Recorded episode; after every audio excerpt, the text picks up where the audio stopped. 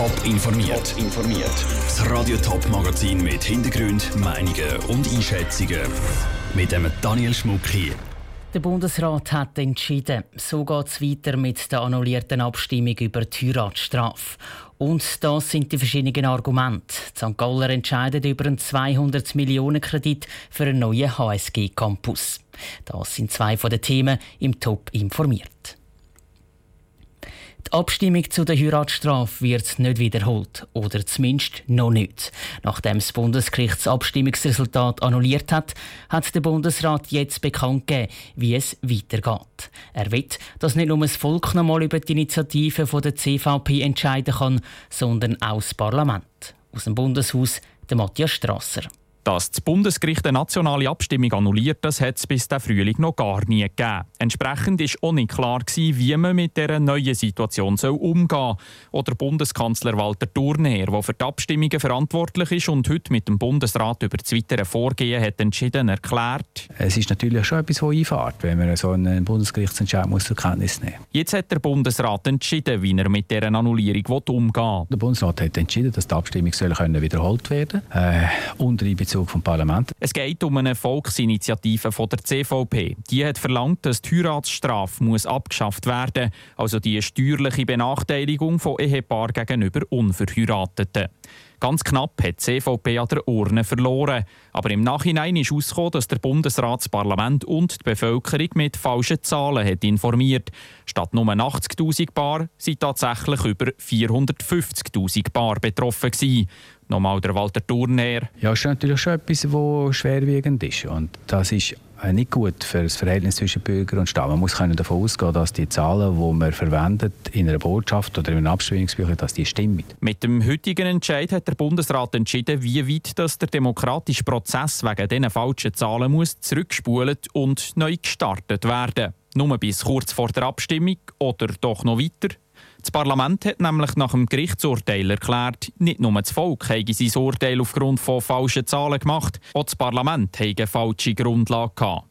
Der Bundesrat kann jetzt aber nicht einfach sagen, Parlament, komm, schau dir die Initiative doch noch mal an. Gleichzeitig wird er müssen ein Abstimmungsdatum festlegen. Für das hat er 16 Monate Zeit. Spätestens Ende nächstes Jahr wird also das Volk noch mal müssen abstimmen. Das Kalkül vom Bundesrat dürfte aber sowieso ein anderes sein.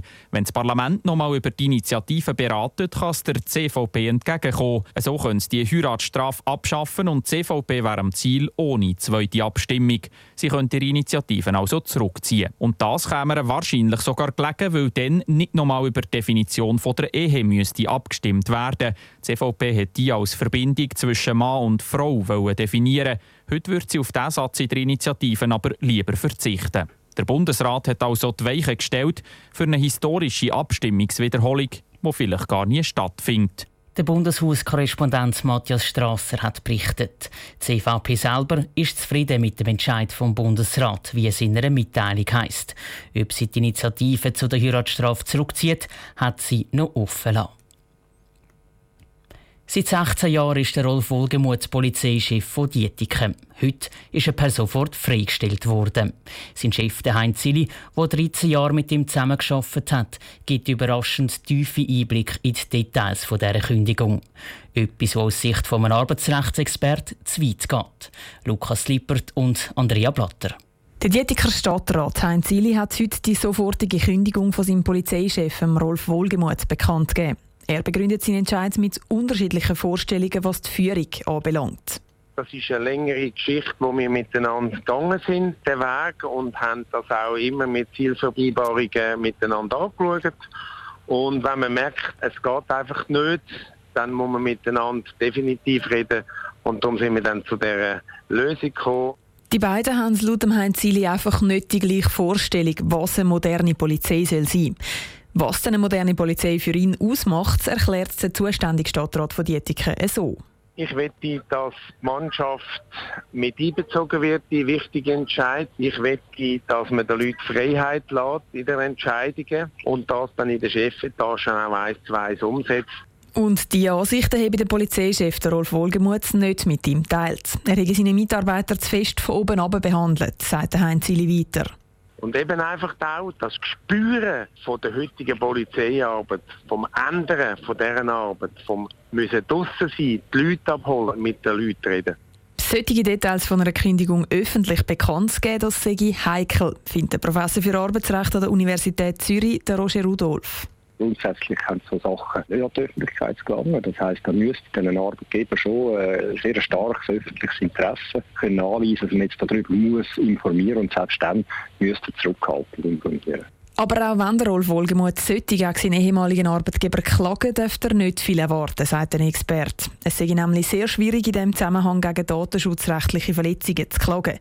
Der zuständige Stadtrat von Dietiken, Heinz Ili, ist nicht mehr für eine weitere Stellungnahme erreichbar gewesen. Der Beitrag von Andrea Blatter. Radio Top hätte auch gerne mit dem freigestellten Polizeichef von Dietiken, Rolf Wohlgemuth, geredet. Er ist heute aber gar nicht für eine Stellungnahme erreichbar gewesen. Die Uni St. Gallen HSG platzt aus allen nicht. Darum soll der Campus erweitert werden.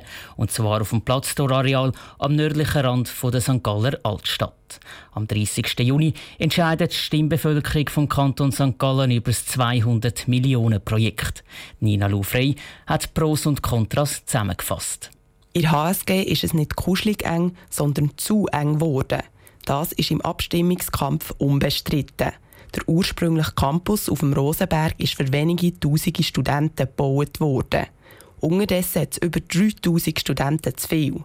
Darum sollen sie auf dem Platztorareal am Rand der Altstadt Platz bekommen. Hinter dem stehen alle grossen Parteien, von der SP, den Grünen über die FDP bis zur SVP. Nur die JUSO ist kritisch gegenüber dem Ausbau. So oder Timo Repsamen, Präsident von JUSO St. Gallen. Ich nicht finde, dass wir eine Erweiterung brauchen für die jetzige neoliberale Wirtschaftsuni, sondern wir brauchen eine Öffnung für der Universität für neue Fächer, für Geisteswissenschaften und auch für kritische Ökonomie sowie feministische Ökonomie. Die JUSO fordert also einen inhaltlichen Richtungswechsel von HSG.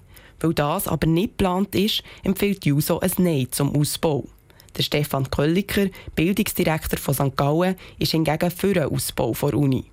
Er findet, dass das Handeln dringend nötig ist. Man muss sich bewusst sein, bis das alles dann noch steht und realisiert ist, vergehen auch noch mal sieben, acht Jahre. In der Zwischenzeit werden wir weiterhin mit Provisorien, werden wir uns irgendwie müssen über Wasser halten. Sicher ganze suboptimale, unbefriedigende Situation für die nächsten Jahre. Nicht nur für die Studenten hat es zu wenig Platz. Der geplante Campus soll auch für die Professorinnen und Professoren und ihre Forschungsprojekte sein. Auch die Unibibliothek am Rosenberg soll saniert werden. Das ganze Päckchen kostet über 200 Millionen Franken. Daran würden sich der Bund, die Uni, die Stadt und mit dem grössten Batzen der Kanton beteiligen. Über diesen Batzen haben die St. Gallerinnen und St. Galler im Juni das letzte Wort. Der Beitrag von Nina Lufrey. Auch wenn das St. Galler Stimmvolk Ja zu der Vorlage sagt, kann der Campus noch nicht gerade gebaut werden. Zuerst muss nämlich noch entschieden werden, wie er überhaupt aussehen soll. Spätestens in acht Jahren soll der neue HSG-Campus dann aber bereit sein, zum Einziehen.